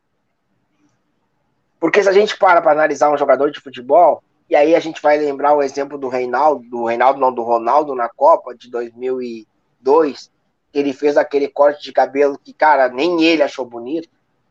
Diversas pessoas cortaram o cabelo igual. Porque é isso. Essa é a força que o futebol tem. A gente só precisa saber usar. A minha crítica que eu já fiz é: nem a esquerda e nem o movimento negro souberam usar o futebol. Porque em determinado momento, muitos disseram que o futebol aliena. Uhum. O futebol é algo que a gente não deve conversar, porque quem gosta de futebol são pessoas sem instrução, são ignorantes. Cara, Na 98%. Né? Isso. 98% da população brasileira está parada para ver um jogo de futebol. É isso é, é essa força que o futebol tem que a gente precisa usar. Quando o Roger Machado faz aquele discurso ano passado, cara, aquilo reverberou não só na comunidade negra, aquilo reverberou em todas as comunidades. Os jornalistas eles estavam ficaram enlouquecidos com aquela fala do Roger, eles queriam ouvir o Roger, eles queriam saber onde é que o Roger leu. É isso. Essa é a força que o futebol tem. O futebol tem essa força e a gente precisa usar. E eu acho que a luta do observatório não é para acabar com a, o, o racismo no futebol. A luta do observatório é para usar a força que o futebol tem para que a gente fale para a sociedade sobre racismo. Essa é, essa é a, o que eu imaginei quando eu montei, quando eu pensei no observatório.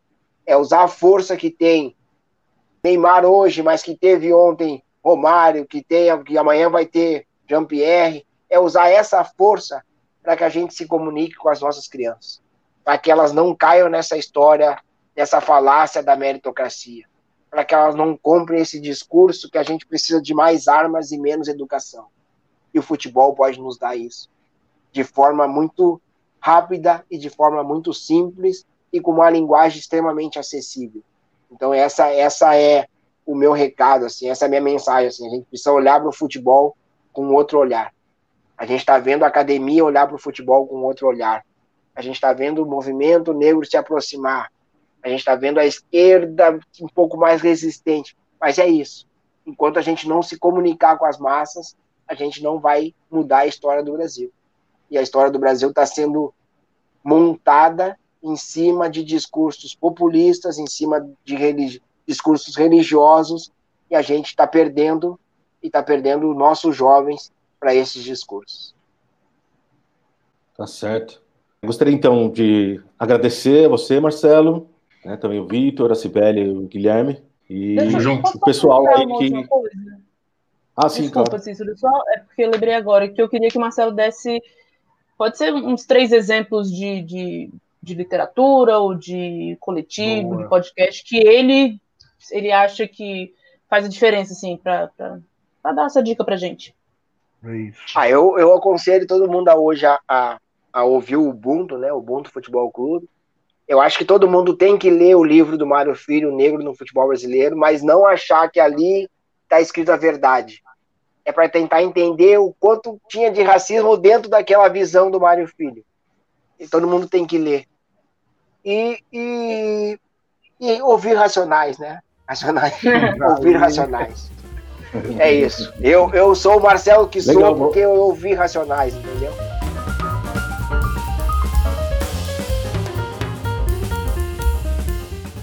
Maneiro, maneiro, tá bom.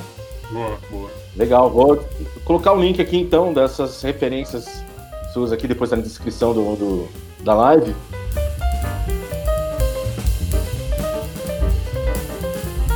E é isso aí, pessoal. Muito obrigado. Obrigado também ao pessoal que assistiu a live. Valeu. Alô, galera. Um abraço então. Até mais. Tchau, tchau. tchau.